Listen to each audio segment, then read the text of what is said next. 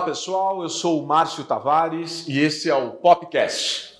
O Popcast é uma iniciativa da Pop Trade, uma empresa especialista em trade marketing. Nosso objetivo é amplificar a voz do trade marketing, compartilhando experiência, know-how, conhecimento de feras do mercado, nossos clientes, nossos parceiros, especialistas no negócio de trade, uh, para que a gente possa aprender com eles como se faz o trade marketing de verdade no dia a dia. Uh, eu lembro aqui que esse episódio e todos os outros estão disponíveis nas principais plataformas digitais e você também pode nos acompanhar no, por vídeo no YouTube, no nosso canal do YouTube. Então vai lá, se inscreve, dá o seu like se você gostar e compartilha aí com os seus amigos, porque o nosso objetivo aqui é amplificar a voz do trade marketing e, e compartilhar esse conhecimento com o máximo de pessoas possível. Hoje eu tenho a alegria de receber aqui uma fera de uma empresa que é icônica é, no mundo e no Brasil, a BIC, e estamos aqui com Abner Piso, o head de trade marketing da BIC. Muito obrigado por comparecer aqui, Abner. Valeu, Marcelo, obrigado, cara. Um prazer estar aqui. E quero aproveitar para parabenizar também por essa iniciativa. Pô, que legal. É, acho que tá. falta isso no mercado ainda. É verdade, gente, é né? verdade. Você vê, vê muito em, em, marketing, muito em vendas e o trade ficou Exatamente. ali um pouco E a gente tem tanto para contar, né, Abner? Tem tanta história para acontecer. e, cara, eu queria, até para todo mundo saber, como é que você chegou aqui? O que, que você estudou? De onde você veio? Onde é que você nasceu? Como Bacana. é que é a tua tua, tua, trajetória até chegar nesse cargo tão importante aqui na BIC. Na, nasci, nasci na zona leste de São Paulo. Ah, é? Da Gema. é da Gema.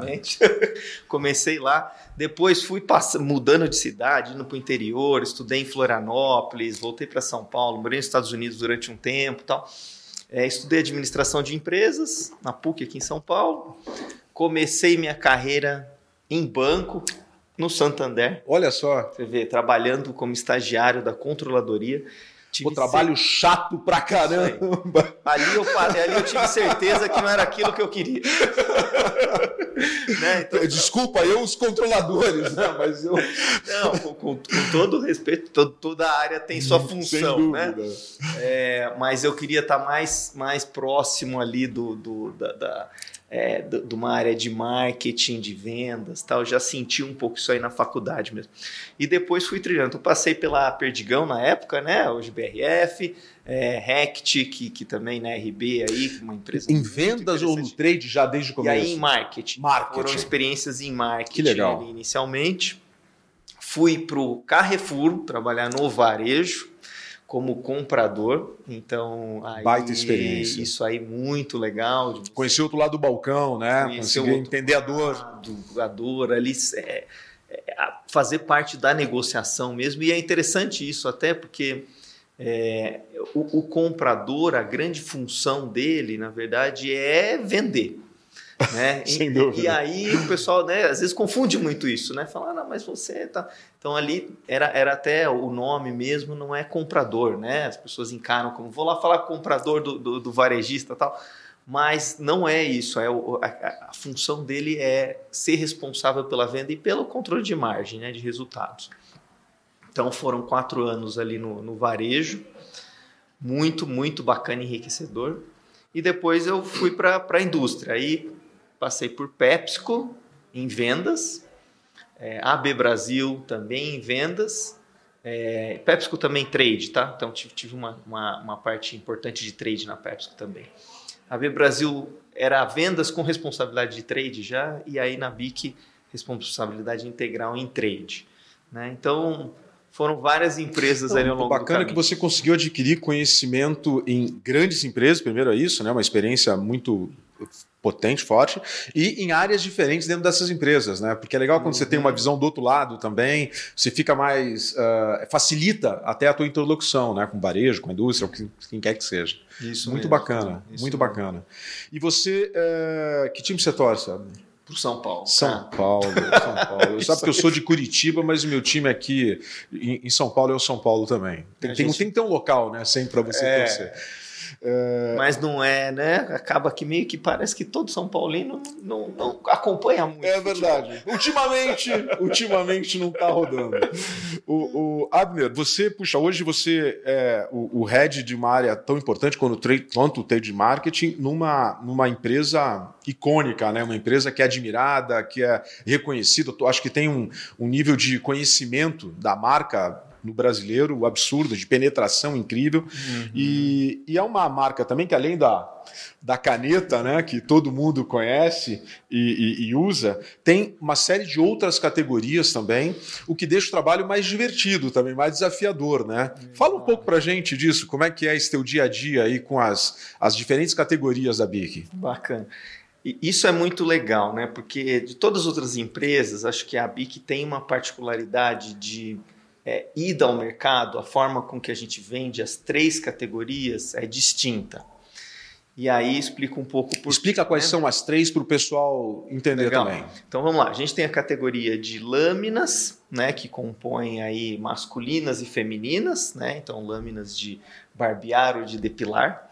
É, a categoria de isqueiro, que é muito icônica, e a categoria é, de papelaria, que é uma categoria também conhecida inicialmente pela caneta, mas com várias outras segmentações ali dentro. É, então, como que funciona isso? E esse é um dos desafios do trade, eu acho, né? que é justamente levar o produto para o mercado para o consumidor encontrar. E é, se eu pego a categoria de lâminas, ela parece um pouco mais tradicional no sentido de ela tá no supermercado, então você vai num num grande key account aí você encontra o produto, ela está num pequeno varejista, né? Então é, um, é, um, é uma rota de mercado mais comum uhum. para grandes empresas do, do mundo aí de é, bens de consumo. De consumo, sim. A categoria de é, isqueiros já é uma categoria que ela não está no supermercado. Né? Então, o, o, o grande desafio é fazer uma distribuição em uma série de pontos de vendas pequenos, distribuição numérica ali. É capilar demais, né, essa categoria. capilar. Então ela tem que estar tá na conveniência, na banca de jornal, né? Ela tem que estar tá no, no supermercadinho ali do lado também. No posto de gasolina. No posto de gasolina ali, né? Na, na loja do posto de gasolina. E, e, e no supermercado mesmo você encontra muito pouco. E a categoria de papelaria, ela é uma categoria que predominantemente está nas, nas papelarias, né? mas, é, mas também é, se encontra em alguns outros com poucos produtos. Então, a caneta BIC em si, você até encontra no supermercadinho, mas a hora que a gente está falando de extensão de portfólio, que é o que a BIC precisa desenvolver e, e é, faz, faz um esforço para isso, a papelaria ainda é a fortaleza como canal. Então, são três canais né, separados com desafios muito interessantes. É, eu, eu, não sei da tua experiência, mas pensando aqui, são poucas empresas que têm uma variedade de canais de venda como tem a BIC, né? Exatamente. O que é um baita desafio para quem está na tua cadeira. Né? Isso aí. Porque são estratégias diferentes também para você uhum. ser bem sucedido. Isso aí, isso aí. Você tem, você tem clientes diferentes e tal. E uma curiosidade dentro disso é o isqueiro BIC, Hoje ele está em 550 mil pontos de venda, mais Meu ou menos. Meu Deus. E, e se eu pegar como SKU, o isqueiro BIC está mais distribuído do que Coca-Cola. Uau! É, então, é, é como, como SKU, claro, não como marca. Sim, sim, sim, sim. Mas, então, a gente está em, em termos de distribuição comparável com bebida. Né? É, que é incrível, com, né? É muita coisa. E, e, tem uma curiosidade que, que você me contou, que o, o, o isqueiro, o share do isqueiro da BIC é uma coisa impressionante, né? Aqui dentro do Brasil. É, é quase que um monopólio, né? É, é isso aí. A gente está com um patamar de 89%, quase 90% de share aí no Brasil. É, o que é muito bom no sentido até de proteção para os consumidores, porque é, o, o, consumidor tinha muito acesso a clandestinos, ah. né? a isqueiros clandestinos. E isso parece que não, mas. É perigoso. É perigoso. É perigoso. isso aí. Ele, ele é um produto inflamado, chama, é. Então você tem problema. Então, né, nesse sentido aí, a BIC tem um. Claro, tem uma preocupação muito grande de, de, de, ter produtos aí que garantam a qualidade e segurança.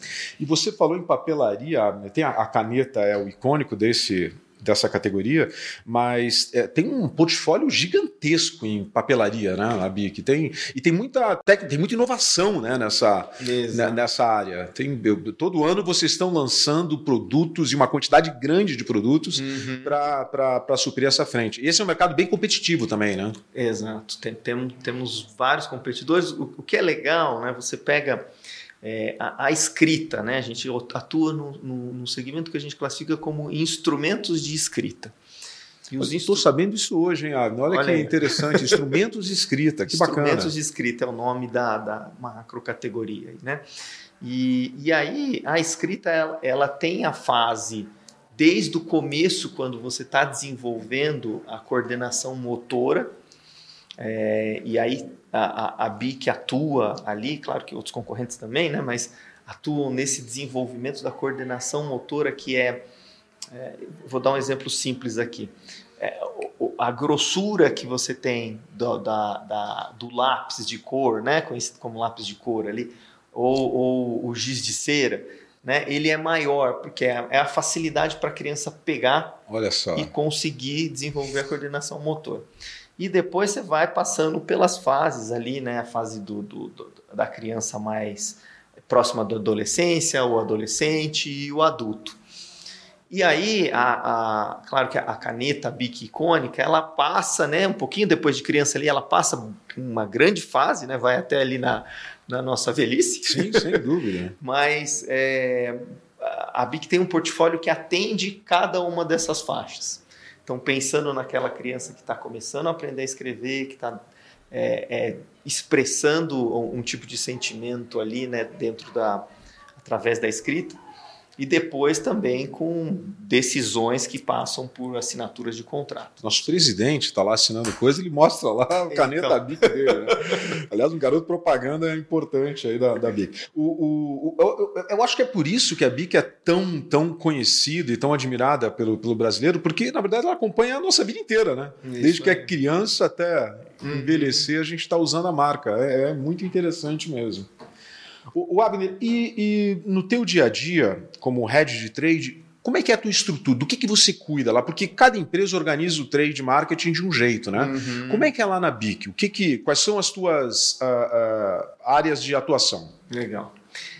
A, a, gente montou uma área que está bem olhando para os canais, né? Então, tenho é, gerentes de canal que enxergam aí o canal indireto, que é um canal bem importante para a gente ainda, por conta do próprio Os 500 mil valor, né, PDVs. pontos de venda.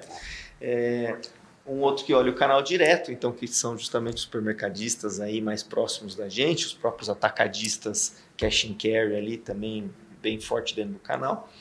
E o canal papeleiro, né, que tem particularidades aí, tem a sazonalidade também, claro que está ali dentro, então também bem forte e uma estrutura de execução e trade regional.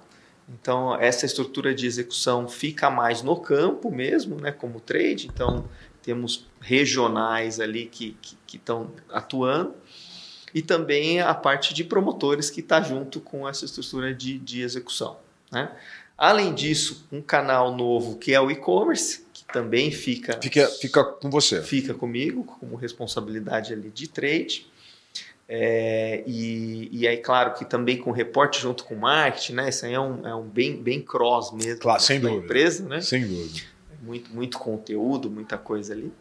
E, e, e, dentro ainda da, da área de trade, a gente tem até uma coisa interessante, né? Comparado com outras experiências que eu tive, um designer. E esse designer, ele ajuda em toda a elaboração nossa de materiais de ponto de venda, né? De... É, a parte até de embalagem mesmo, como pensar a embalagem para o ponto de venda. Então também é uma responsabilidade. Isso você tem dentro, dentro do teu time essa posição. Certamente você deve contar com parceiros, fornecedores e tal, mas esse é o cara que. Mas olha é que legal. Um líder ali de design. Que bacana. É, é bem. E, e, ganha uma agilidade muito Sem grande. dúvida. Né? Então, é diferente, olha, é uma diferente. peculiaridade aí do, do teu negócio, né? Da, é. da, da, da empresa. Que bacana. Você falou de promotor essa é uma área que nos interessa muito, a gente tem muita gente assistindo. É. É, como é que é esse time? Você tem um time grande? Qual é o papel desse time de promotores hoje? Qual é a importância que eles têm do teu, do teu uhum. resultado? Claro. Cara, o, o, a gente não tem nem o que falar assim no sentido de a, o quão importante que esse, esse time de promotores é para a gente, né? Então, é, a diferença que faz ter o produto disponível. Acho que a grande função do trade é, é, é ajudar a vender, né? Então, claro, para isso que a gente existe. Para isso que a gente existe. E, e o ajudar a vender, ele, ele transpõe um pouco a simples transação da empresa, no sentido de quero né, vender mais, vender mais, porque isso aí parece muito simples, mas assim, é realmente atender a uma necessidade do consumidor que está buscando alguma coisa. Então, é, quantas vezes a gente, como consumidor, já não precisava de alguma coisa e foi num ponto de venda e não achou? Né? E aí você fica frustrado com isso, porque ou você tem que mudar de ponto de venda, ou você volta para casa sem aquilo, enfim, toma Sim. uma bronca da mulher. Tá? Exato. é, e, e aí, cara, eu acho que ter essa estrutura, hoje a gente está ali com quase 200 promotores, né? Trabalhando junto, junto com, com a Pop. Um grande time. É, é, fundamental para que todo o, o, conceito da empresa chegue na mão do, de quem está buscando. Né? Então, a, a BIC tem isso aí de ter produtos simples e que tragam, de algum jeito, uma alegria para o consumidor né? enquanto, enquanto estão usando o produto. E isso aí, assim, só é possível se tem alguém na ponta ali que está colocando isso, disponibilizando. Né? Então, é, para a gente, é, o promotor é um, é um ícone fundamental para que tudo isso aconteça. Senão a gente não, não consegue disponibilizar né, esse momento de simplicidade e alegria para o nosso. Essa coisa do momento de simplicidade é, é o embaixador ali no ponto de venda que permite isso. Muito legal, muito bacana. É. é o, o Abner, o, vocês têm, desenvolveram um, um, conceito de loja perfeita, que tem lá o nome específico de vocês, que é muito bacana também, né? Isso é, uhum. é eu acho que ajuda a potencializar ah, o poder da marca no ponto de venda, né? Fala um pouco para a gente sobre isso. Sem dúvida. Cara, isso aí acho que foi, foi uma parceria muito grande aqui, né? Bic e Pop.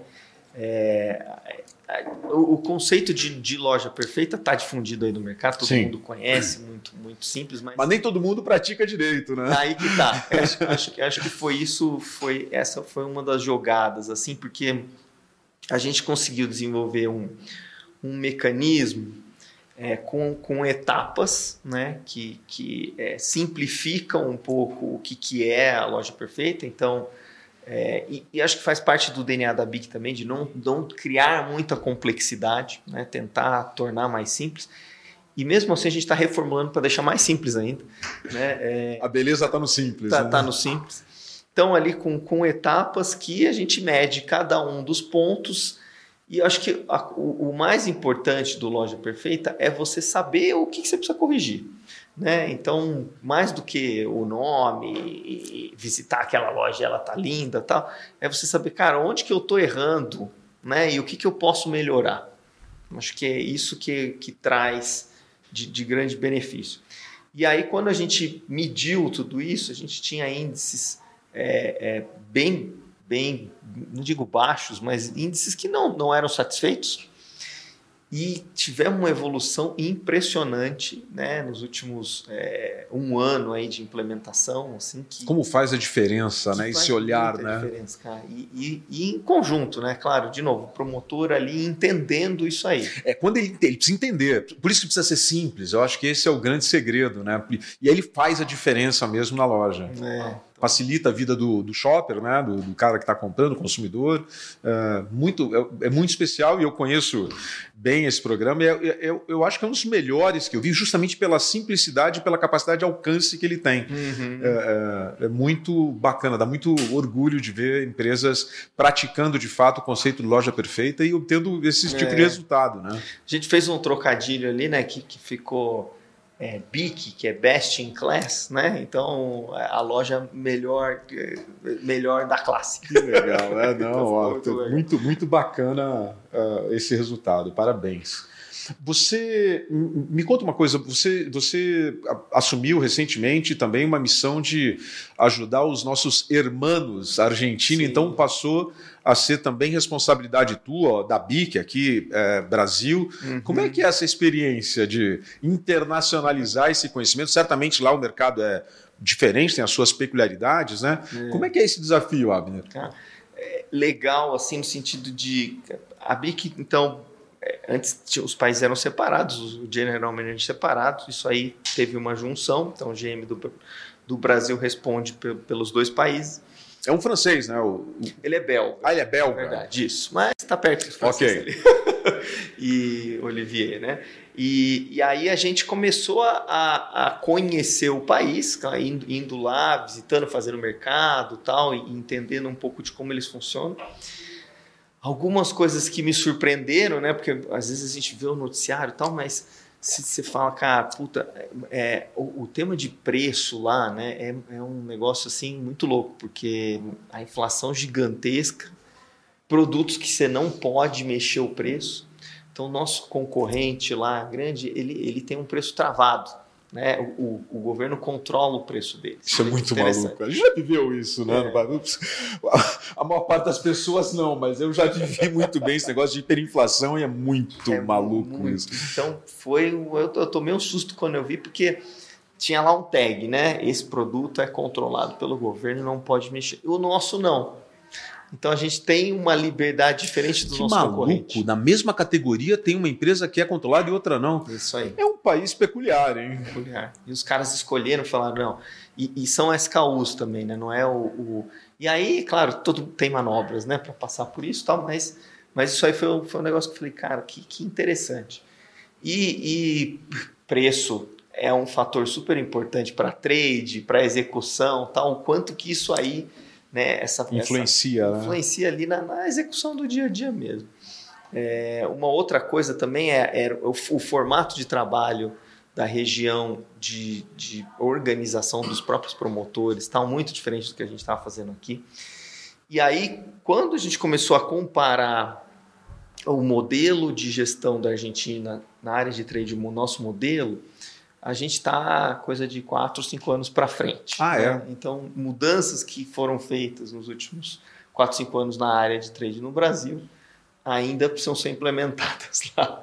Então, por isso que caiu responsabilidade também, né? É, é, no sentido de. Sim, vocês já quebraram pedra aqui, teoricamente é mais fácil implementar lá, respeitando, claro, imagina as suas aí. peculiaridades tal. É isso aí. Então, vamos, vamos levar várias coisas para lá desde gestão de cliente, né, de um business plan e tal, até o nível de execução mesmo. Então, várias é, frentes aí para serem implementadas lá também. E lá a BIC é tão icônica quanto é aqui no Brasil também, uma marca tão relevante quanto é no Brasil? Sim, mas temos mais concorrentes lá. Ah, é mesmo? Isso, é interessante porque tem muito produto importado, né? É, na verdade, a Argentina produz pouco. É uma economia dolarizada, tal, é verdade. Então, eles importam bastante coisa. Agora, recente com bloqueios de importação, tá uma loucura lá também, mas é, inclusive a gente, a gente produz aqui e exporta para lá, então tem, tem, tem essas particularidades, mas a categoria lá de, de, de papelaria é mais forte do que, do que aqui no Brasil, percentualmente do faturamento da empresa, e, e a categoria de lâminas é menos desenvolvida. Então isso é até interessante porque lâminas está mais perto daquela execução no ponto de venda mesmo, dos grandes varejistas tal. E um dos desafios lá é, é desenvolver lâminas ainda. É, e, e, imagino que seja para você um, um, aprendizado constante também, isso de. Porque além do idioma, tem a questão da cultura, tem a questão do, do, do da jornada de compra, que tudo é pouco diferente né, de um país para o outro. É, o teu objetivo, imagino que seja criar o padrão mas não engessar demais, né? Porque uh, cada país, cada povo compra de um jeito, se relaciona de um jeito com a marca, né? Isso aí. É desafio aberto. É. Que legal. Que não, legal. Não, não, é bem, bem, bem, bem bacana, assim, e, e, tem, e tem essa resistência, vamos dizer, também, do, do próprio, do, da própria equipe, né? Que é uma, que é uma coisa legal também de como, como lidar com. Imagina, vamos colocar o contrário, né? Imagina aqui no Brasil vem um, de repente vem um americano aqui fala, não, cara, a gente tem que mudar tudo. Vou te ensinar como é que faz aqui.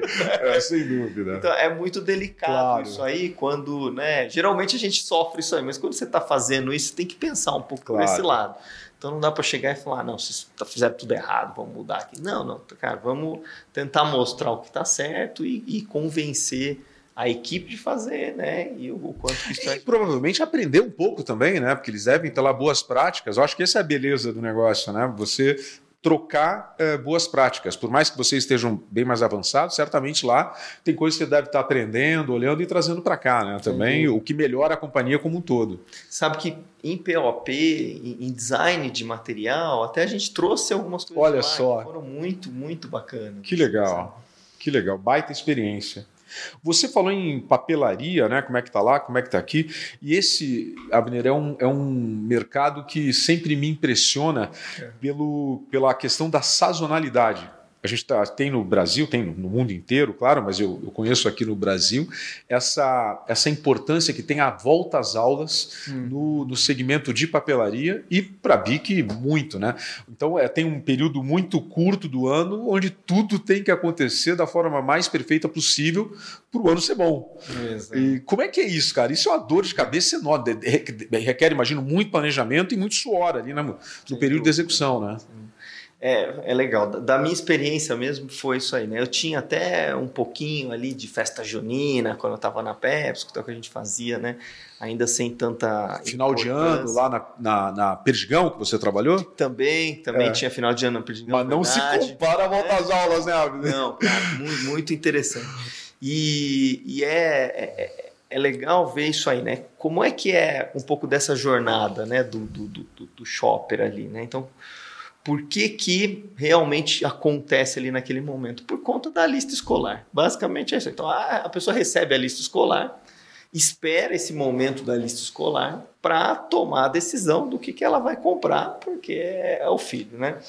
E é um valor é, representativo, né? a lista de, de, de, material escolar. Sim, exatamente. Então, é, é, essa mãe, ela, né, de forma geral, ela pegou aquela lista até, até dia 1 de janeiro. Dificilmente ela está pensando nisso, porque né, tem outras tem prioridades. Muita outra coisa acontecendo. Mas bateu o dia 1 de janeiro, que já que a escola já disponibiliza ali, né, logo no começo do ano também, a lista escolar, aí já sai nessa procura que dura dependendo, né? Tem ano que, que as aulas começam um pouco mais perto de março, mas muitos anos começam ali já no começo de fevereiro. Próximo ano, por exemplo, que o carnaval está mais para trás, tal, isso aí traz um pouco volta às aulas. Deixa a sazonalidade é, ainda mais, mais apertada. apertada né? Então tem, tem uma força ali grande. Bom, o que, que a gente precisa fazer para isso então?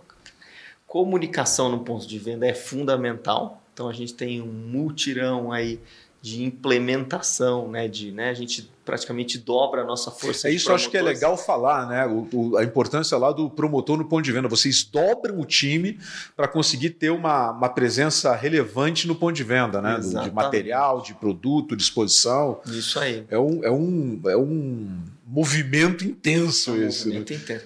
Você tem a montagem que toma um tempo, né? do, do, do promotor e cada vez mais a gente está tentando fazer materiais mais simples para esse cara montar, que acho que é fundamental aí no desenvolvimento de material. Você fala, cara, tem materiais maravilhosos, só que o cara demora um dia inteiro para montar aquilo. O cara fala, cara, tô perdendo o tempo inteiro, né? É o custo-benefício é, aí. É, né? e o promotor também não gosta disso. Claro, fala, lógico. Cara, pô, muito tempo complexo, tem que pegar, não sei o que, é assim.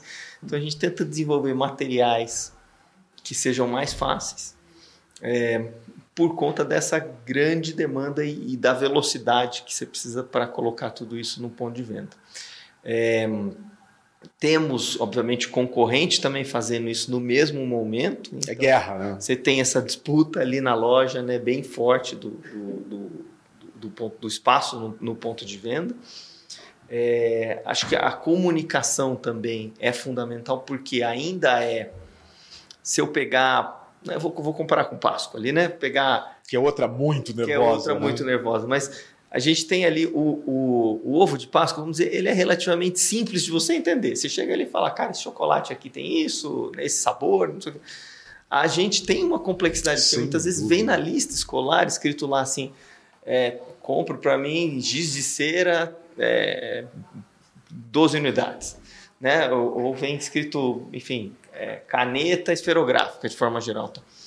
Tem coisas que são mais fáceis de compreender, tem coisas que são mais difíceis de compreender ali pra, pela mãe. E, e isso, na hora que chega no ponto de venda, você tem que trazer essa comunicação para a compreensão da categoria, que já não. Facilitar a vida do shopper, né? Para ele tomar essa decisão. tomar essa decisão. E, e isso aí é, também não é fácil para o varejista se organizar, porque ele fala para quem que eu vou dar essa prioridade de espaço e de comunicação. É interessante que o canal, é, o canal é, supermercadista, ele, ele vem crescendo né, na, na categoria. Então, na pandemia, pandemia isso ganhou bastante relevância porque muitas papelarias fechadas, as pessoas compravam dentro do, do canal, vare, do canal varejista tradicional ali. Então tem, tem crescido a importância do canal tradicional no, canal, no supermercados, hipermercados, alimentar, para o volta às aulas também? Tem também. Olha tem só. também, né? E aí você tem que levar material para esse espaço, que é um espaço mais reduzido também, né? Sim. A gôndola menorzinha ali. É, e chamar atenção para esse corredor, que é outra coisa também, né? Que não está no fluxo quente do, claro. do varejo. E na papelaria ali grandes, né? Calunga, por exemplo, tal, a gente tem. Que é um parceiraço da BIC. Que é um né? parceiro grande, a gente tem espaços e, e, materiais bem legais. Então, é uma loucura, claro, precisa de, de planejamento. A gente começa a falar dos materiais do próximo ano é, já né, né, praticamente agora no fim do ano, para o começo do ano. Jura, um ano, um ano antes, olha um só, antes. quanto planejamento mesmo. Terminando, terminando é, um pouco da loucura aqui, do, do, mais do celim mesmo, a gente já começa a pensar nesses outros materiais e tentar trazer inovação. Né? Uma das coisas que nós vamos é, buscar é justamente, cara, como é que esse contato do, do, do, shopper lá dentro, como é que a gente facilita a vida dele? E a gente vai um pouco para o canal digital, que é um, um, teste que nós vamos fazer, que é o teste do contato ali via WhatsApp para ver como é que funciona, tal. Então, vamos ver. Acho que ainda é uma coisa para o futuro, né? Mas temos que começar também Sem a dúvida. pensar nisso aí. Tem que experimentando já. Experimentando. Que legal. É, você você tem uma expectativa de é, dificuldades especiais por conta do final da pandemia agora e mudar o modelo de compra, o hábito de compra do, do shopping? Porque na pandemia foi diferente, né? Foi diferente. É, o, o, volta às aulas foi diferente na pandemia. Você acha que agora você a BIC volta para o modelo normal no sentido de como era antes da pandemia ou a gente tem um novo normal, um novo jeito de de, de oferecer o produto, fazer o sellout do, dos produtos. Uhum. É, é interessante, cara, porque as categorias é, tiveram diferentes impactos, né? Então, é, a categoria de lâminas em si não sofreu, ela praticamente continuou na mesma tendência, mesmo com pandemia ou não, na mesma tendência a categoria de papelaria teve um, um, sofreu muito porque não teve aula. Sem dúvida, né? é verdade, é verdade. então a gente, a gente não, não tinha demanda, né? Então você falava, cara, é, não, não, as pessoas não estavam procurando, uhum. não precisavam dos produtos. E, e isso pós-pandemia voltou, voltou até com uma força maior que a gente esperava, é, porque aí teve muita coisa que muitas vezes a pessoa carrega de um ano para o outro, e como você teve um espaço. Teve um hiato aí, ah, olha então, as só. As pessoas buscaram reposição. A própria categoria é produtos nem, nem só da BIC, mas, por exemplo, mochila, né, faltou no mercado, assim, porque as pessoas queriam né, renovar. Olha que interessante, é verdade. Teve, teve uma demanda muito alta e, claro, a gente também está com essa expectativa agora, porque ainda do ano passado ainda tinha um pouco de dúvida. Sim, sim. Então, é esse, esse volta às aulas agora para o começo do ano que vem, 2023, a gente acha que ainda vai ser mais completo. Então, foi, foi interessante esse, né, esse gap e depois uhum. uma recuperação muito forte. E a categoria de isqueiros, que foi bem particular também, ainda tem um uso por fumantes muito grande de isqueiros, e, e o, o, o, uso acabou se intensificando um pouco na pandemia. Né? Então, as pessoas não estavam indo tanto para o escritório, ficando mais em casa tal. Isso aí intensificou o uso do, do isqueiro. E para outras ocasiões também do isqueiro, que acaba sendo o próprio cozinhar em casa, uhum. ter, ter uma, acender uma vela, enfim, ter outras ocasiões de uso ali. E, e o isqueiro teve esse boom na pandemia e manteve isso pós-pandemia. Olha que, que bacana. Também, né? Então foi, foi um bom resultado e um bom aprendizado aí que aconteceu e a expectativa agora é que tenha um volta às aulas icônico é, em função desse, desse, desse ato todo que a pandemia proporcionou. Né? É. Baita desafio, Abner, baita desafio. Abner, vamos, vamos brincar de filosofar agora? Tá, vamos, vamos brincar de adivinhar futuro. Uhum. É, a gente está vivendo no trade marketing aí mudanças importantes, tem tecnologia cada vez mais presente no nosso dia a dia, tem o shopper se transformando, né? A jornada de compra hoje é uma maluquice, né? O shopper escolhe aonde ele compra, aonde ele recebe, como ele paga, é, é um, isso mistura o tempo inteiro. Uhum. É, a velocidade da logística, da entrega, todo mundo quer tudo ao mesmo tempo, comprar e já receber, e, e, hoje é possível isso, né? Você compra e recebe no mesmo dia na tua casa.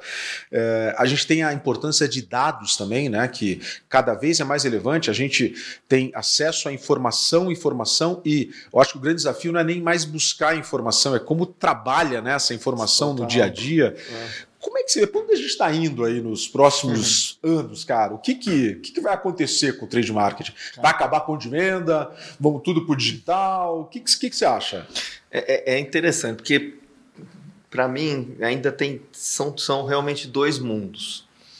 Apesar do, do omnichannel né, ser, ser uma realidade que esses mundos eles se conectam, mas é muito difícil ainda e eu não vejo, né? Eu vejo um, um, alguns toques, mas de, de uma ou de uma mudança, então se fala sai, sai do offline e vai para o online, ou de um, de um caminho de, de isso aí se misturar muito forte. O que eu quero dizer com isso é o seguinte: é, a experiência, por exemplo, que você tem no online hoje, por mais avançado que já esteja com Amazon, com não sei o que, não é a experiência que você tem no ponto de venda. Então, putz, é, você transitar numa gôndola, né? Você olhar e conhecer lançamento de produto, você ver o que realmente está ofertado ali de forma geral. Ainda não se achou um formato online que agrade isso. Que substitua isso. Que né? substitua isso, né? E não é nem a experiência em si de, de, de, de é, pegar o, o produto mas a, a experiência dentro do, do da, de olhar a categoria. Uhum. Né? Então, por exemplo, uma gôndola digital, ninguém não fez isso ainda. Eu não sei se funciona também, se faria sentido ou não. Talvez o metaverso traga isso em algum momento. Pode ser. Não sei se as pessoas vão ter paciência também. Mas. É... Então, se tornou uma coisa diferente. Assim, você está no online, você vai lá, você escolhe a categoria, aí você cai numa gama de produtos bem limitada que você olha você classifica tal. Então, é, essa, é, o, o, influenciar o, o, shopper ali dentro do online é, é, um, é, mais difícil é um desafio. Né, do que no, no offline. E eu posso falar um pouco disso aí porque acabei é, aderindo bastante ao modelo rápido de entregas né, em casa para facilitar o dia a dia e tal. E quando eu vou no, no, no, supermercado fazer uma visita física, ali você bate o olho e fala, cara, que legal, tem esse lançamento, tem esse aqui e tal. E eu não sou impactado por isso nos modelos online. Né? Não, não, não fico sem conhecer. Então, você, você, a hora que você vai para o offline, você tem essa outra vivência. Então, para mim, eles são separados, vão continuar separados, a loja física vai continuar, o promotor vai continuar. É, mudanças de formato de trabalho podem até acontecer, mas ainda difíceis assim, né, de você ter rupturas, aquele modelo de Uber dos promotores lá, tal, que que foi pensado em algum momento. Não sei o quanto que tem adesão. Tem muito, tem tanta startup né, que surge, o pessoal aposta tanto, de repente isso aí cai e tal. Vira fogo de palha e não é, vai para frente. Então, putz, eu, eu vejo o futuro não muito diferente do que a gente tem no presente, para falar a verdade. E parece estranho isso, né?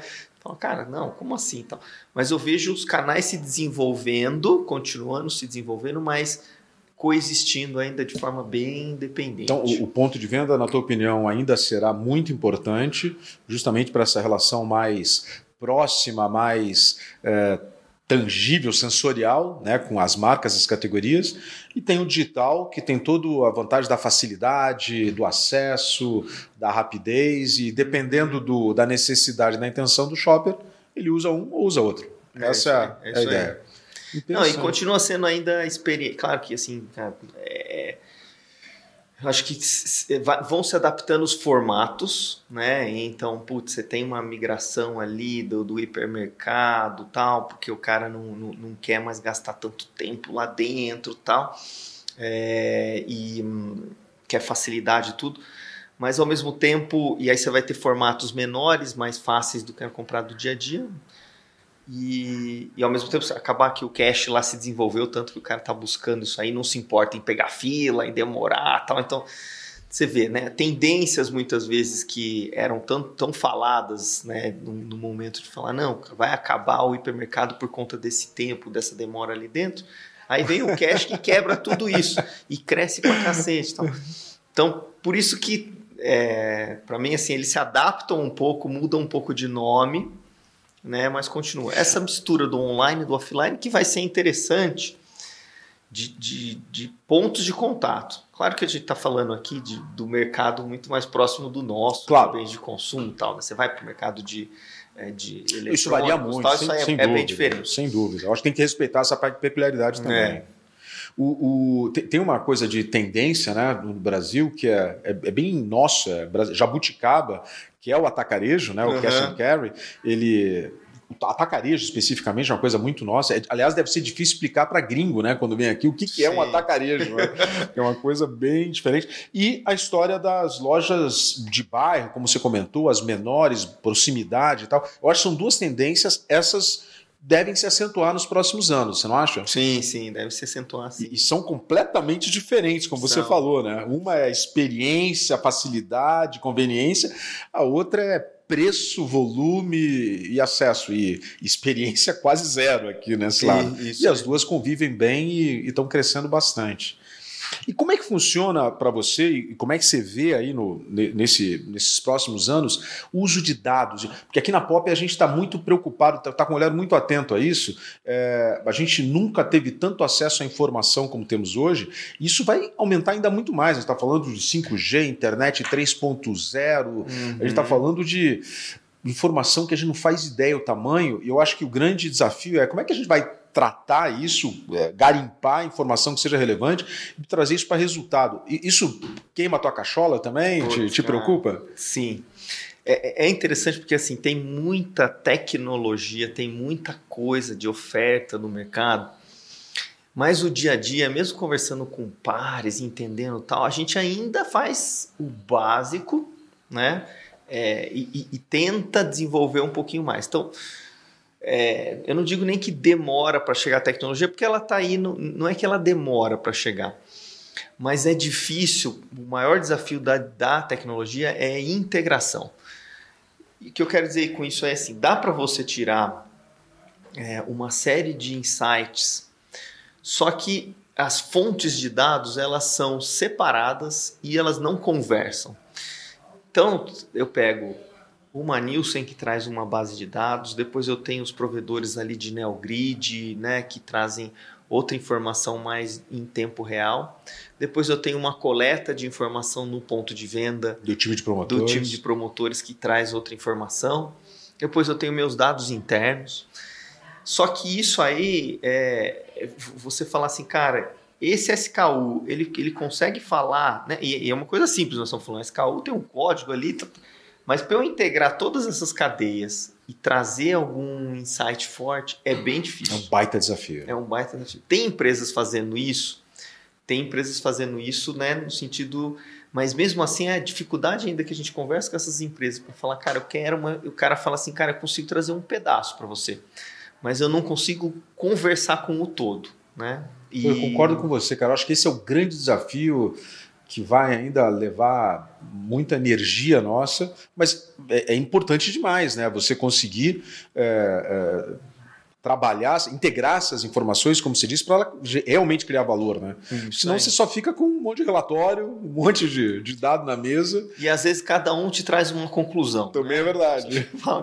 Isso aqui está me indicando para eu ir por esse lado aqui, que eu preciso melhorar tal indicador, esse outro aqui já me fala tal coisa. Então, é, é e, e, não é que a tecnologia é isso aí, não é que a tecnologia não está disponível, ela está, né? Você tem ali é, em machine learning, em N coisas que daria para você fazer tudo isso. Mas você pegar e falar, preciso falar com cinco fornecedores diferentes, conectar esses caras junto aqui, pegar um outro cara que vai processar tudo isso. Aí a hora que sai essa informação, como é que eu interpreto tudo isso também? Então, acho que ainda tem um, um, um desafio de integração mesmo, cara. A janela de oportunidade. Eu vejo isso como uma oportunidade que a gente tem de melhorar mais o trade. Eu acredito demais nessa frente de, de dados e concordo com você que tem tudo para evoluir. É mar azul aí para evoluir. Não, né? total, total. Mar azul e turbulento. Turbulento, turbulento. Porque a gente ainda tá, tá para trás. É, sem tá dúvida. Para trás, muita empresa ainda para trás. Falo, tem uma ou outra iniciativa, mas realmente não, não é um negócio grande. E, e, e Abner, e o reconhecimento por imagem? que hoje é um desafio. A gente está falando de dados, a gente está falando uhum. de um, uma das fontes importantes, você falou, é informação que vem lá do ponto de venda, né, que os promotores coletam, e a gente está falando muito do tal do image recognition, do reconhecimento por imagem, que os algoritmos já leem as informações lá de participação na gôndola, de preço, de disponibilidade. Você acha que isso é uma moda, é uma tendência, veio para ficar? O que, que você pensa do reconhecimento por imagem pensando em trade? Cara, eu acho, eu acho que é uma tendência, vai, é, vai evoluir. A, cap, a gente aí está pegando a, a, parte inicial, que é a captura do dado, né? Sim. Então você fala assim, bom, eu tenho hoje captura de dado muito eficiente no transacional, porque ele já é um dado online.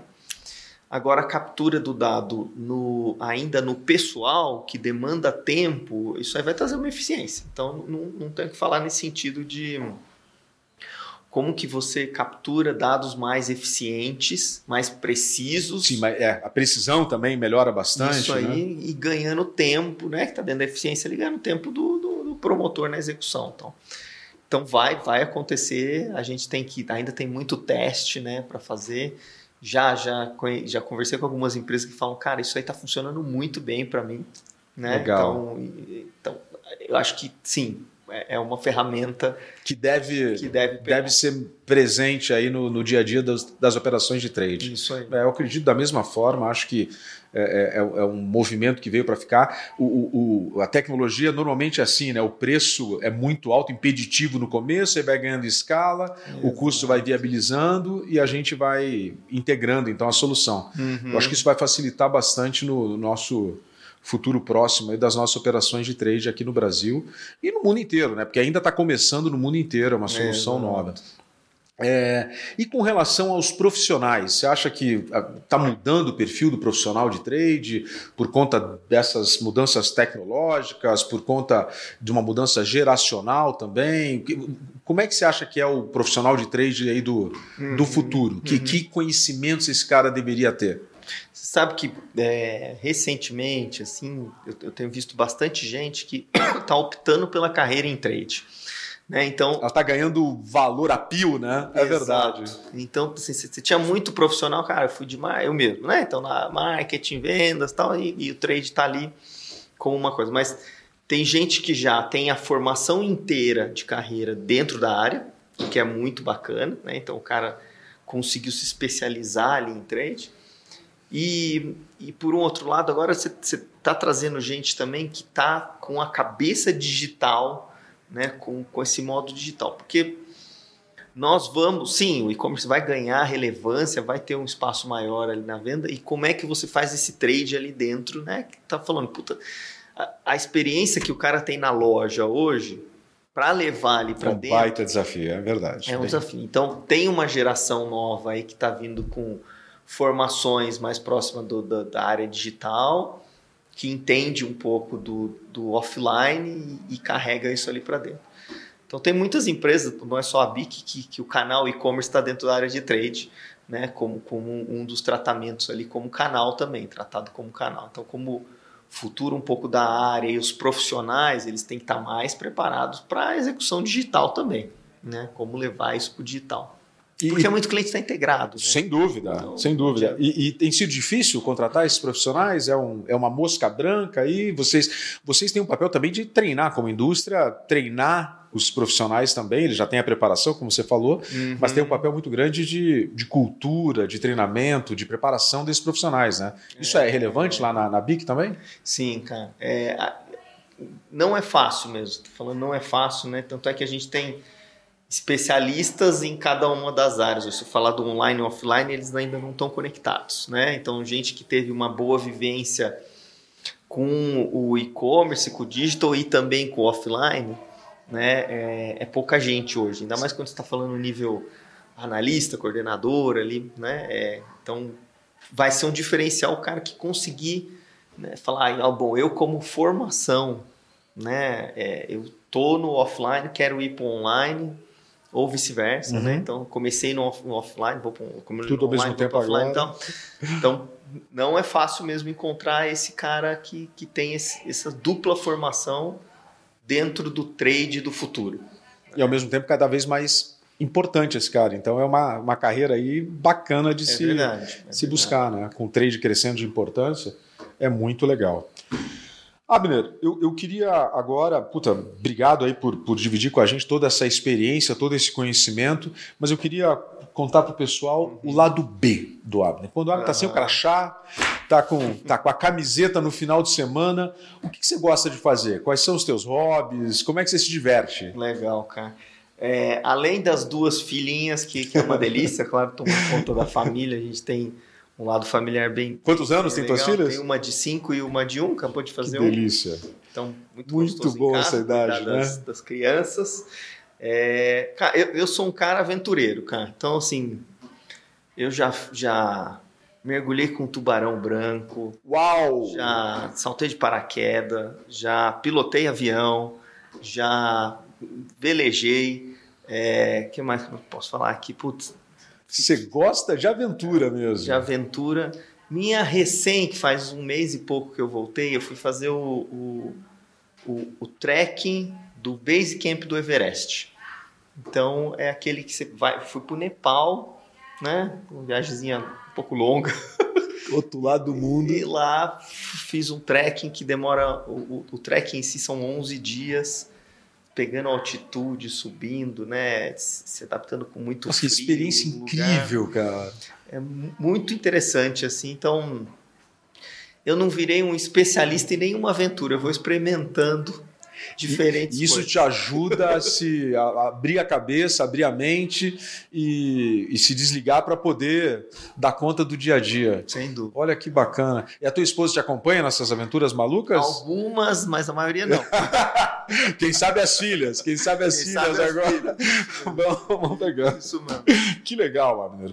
Bom, o, o Abner, eu te agradeço demais. Foi muito bacana aqui conversar com você, aprender um pouco com toda a tua experiência. Obrigado por dividir com a gente Poxa, é, toda essa tua carreira brilhante que você tem. É, pessoal, é, obrigado também pela audiência. É, esse é o podcast.